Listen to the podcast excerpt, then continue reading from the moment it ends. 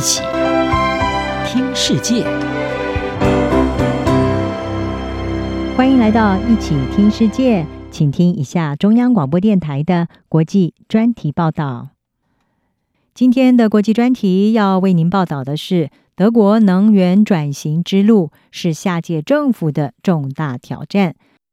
德国在九月二十六号举行了国会大选，而虽然社民党已经击败了梅克尔的执政联盟，但是由谁来接替梅克尔成为下一届德国总理，目前仍然是悬而未决，要视政府的组成而定。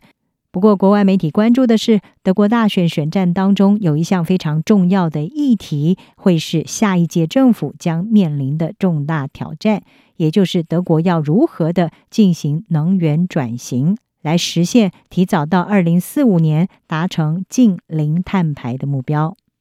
事实上，最可能成为梅克尔接班人的现任财政部长肖兹，他先前在竞选的辩论当中曾经表示，德国在气候保护方面需要更快速。他并且说，干净能源是未来最重要的资源。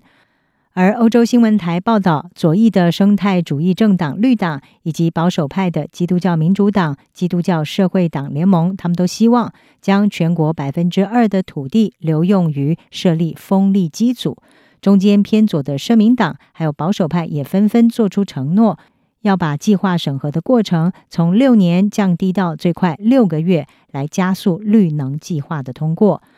一位为绿能电力商进行游说的卡姆，他就指出，德国执政党过去和德国的煤矿产业关系太过密切，因此让德国能源政策太晚踏上了急需要彻底的转型之路。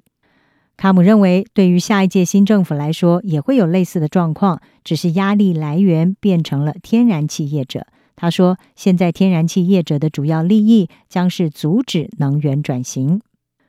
不过，能源转型这个长期愿景，可能在短期之内就会引起痛苦。最主要的就是会展现在能源紧缩方面，这将会使德国的高电价问题进一步的恶化。德国的电价在欧洲已经是数一数二的高。德国，他先前在关闭最后一座核能电厂之前就宣布，德国将会逐步的淘汰燃煤电厂。根据彭博社的报道，这也意味着德国短期之内需要更多的天然气来弥补需求差距，同时要升级电网，降低风力还有太阳能发电受到天气的影响，同时也解决供电受到波动的问题。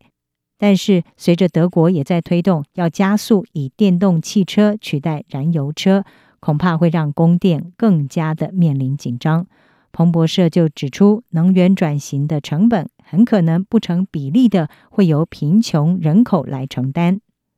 对于贫穷人口来说，他们已经承受了房租上涨，还有疫情冲击的影响。虽然德国的能源贫困人口，也就是没有办法为家庭供暖或者是使用照明等基本电器的这些人口的比率是低于其他欧洲国家。不过，根据德国政府的统计，还是有大约两百万人没有办法负担足够的供暖费用。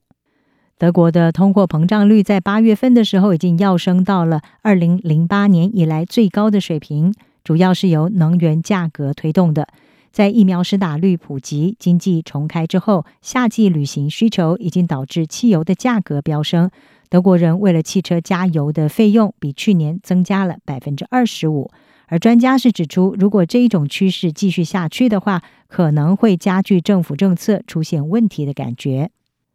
此外，尽管德国主要政党都支持以太阳能和风能发电来作为解决方案，但是呢，也有报道指出，德国的绿能计划审查是旷日费时，以及被选定的绿能设施所在地也受到当地居民的反对等等问题，正在拖慢这个改变过程，而这也是下一届政府必须要面临的挑战。在德国各地的相关决策，主要还是掌握在地方邦政府当局的手里。去中心化的决策过程，也让部分的人士担忧，德国在实现近零碳排方面将会面临缓慢的过程。而管理巴伐利亚北部一家风力电厂的经理乌斯特，他就表示，德国的能源转型其实是一个政治战场，许可程序常常非常的缓慢，过程当中也涉及许多的法律诉讼。以巴伐利亚邦来说，他们规定风力机组距离社区的距离要在风力机高度至少十倍以上。而像乌斯特这些风力业者就期待下一届的政府可以拿掉这项他们认为是刹车的限制，因为这项限制让这个地方在过去两年来都没有办法看到新的风力电厂设置。